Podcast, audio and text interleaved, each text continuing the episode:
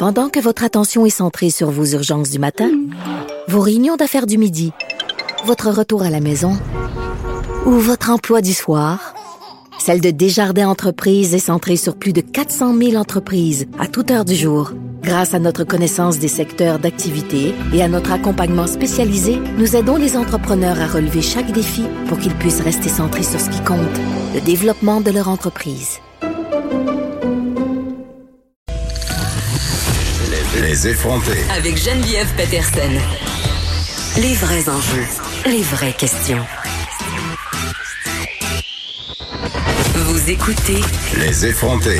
Parlons de la loi 40 récemment adoptée sous Bayon, on se le rappelle, qui change drastiquement le fonctionnement dans le système euh, scolaire, euh, en tout cas ce à quoi on était habitué, notamment en centralisant certains pouvoirs dans les mains de quelques dirigeants, euh, dont le ministre de l'Éducation, selon Bianca Nugent, présidente de la coalition de parents d'enfants besoins particuliers du Québec. Elle est au bout du fil, Madame Nugent, bonjour. Oui, bonjour. Bon, OK. La, juste pour qu'on situe un peu, là, la loi 40, en fait, transforme les commissions scolaires en centres de services. Hein? Euh, ça, ça entraîne des changements. Il y a des groupes qui sont directement concernés par cette loi-là, dont les parents. Là, vous, euh, Madame New Jen, qu'est-ce qui vous inquiète avec la loi 40 euh, au sein de votre regroupement de parents? Ben, dans un premier temps, euh, j'aimerais préciser qu'on est des parents d'enfants à besoins euh, particuliers du Québec, hein, Oui. des parents des élèves qui sont parmi les plus vulnérables dans notre système euh, scolaire.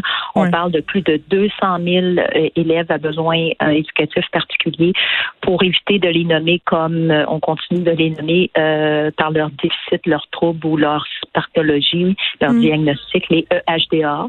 Alors, ben, nous, ce qui, de quoi on est le plus choqué, c'est que justement, euh, on, tout le monde semble croire que euh, ce n'est que l'abolition des commissions scolaires, mais euh, nous, ce qu'on dit, c'est euh, faites très attention. Euh, il y a des droits démocra- démocratiques qui ont été abrogés par ce projet de loi-là.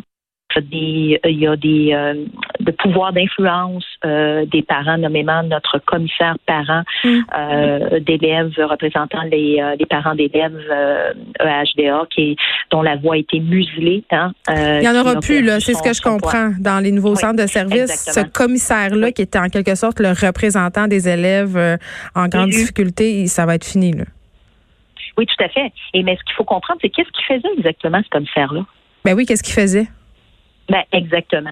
Ce qu'il faisait, c'est que euh, il siégeait au comité consultatif euh, euh, institué par la loi sur l'instruction publique. Il entendait les voix euh, des parents euh, concernés, des parents représentants qui viennent des écoles. Quand les écoles se donnaient la peine d'envoyer un représentant, parce que ça, c'est une autre chose que les gens ne savent pas. Hein? Mm. C'est que nous, notre voix de parents euh, d'enfants à besoins particuliers, là, n'est pas instituée dans la loi sur l'instruction publique, dans la composition des conseils d'établissement. Mais quand que nous, on apprend que là, c'est des conseils d'établissement qui vont avoir des pouvoirs de nommer les parents qui vont être désignés, par la suite, quels parents vont être désignés, et là, par la suite, quels parents risquent peut-être d'avoir la chance euh, d'être élus parmi les cinq parents qui vont siéger sur le conseil d'administration de ces centres de services-là.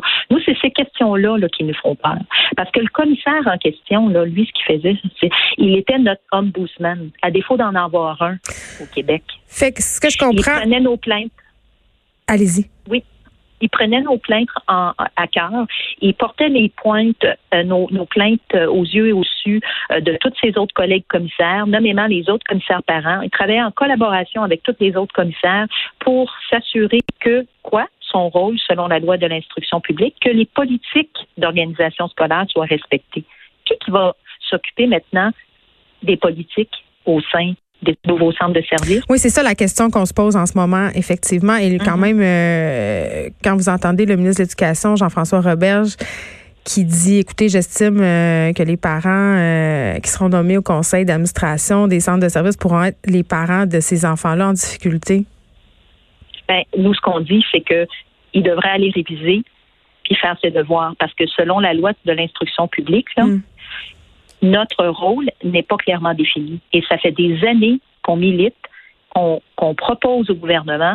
Monsieur Pro, à l'époque, nous avait entendu. Il avait, été un pas dans ce sens. Malheureusement, il n'a pas été en mesure de terminer son travail. Monsieur Roberge, quand il était à l'opposition, il était de tout oui pour entendre nos demandes et nos revendications. Il était tout à fait au courant du fait que notre poste de parent ne fait pas partie de la composition des membres des conseils d'établissement. À partir du moment où est-ce que tu ne fais pas partie d'une équipe, pensez-vous que vous allez être sélectionné?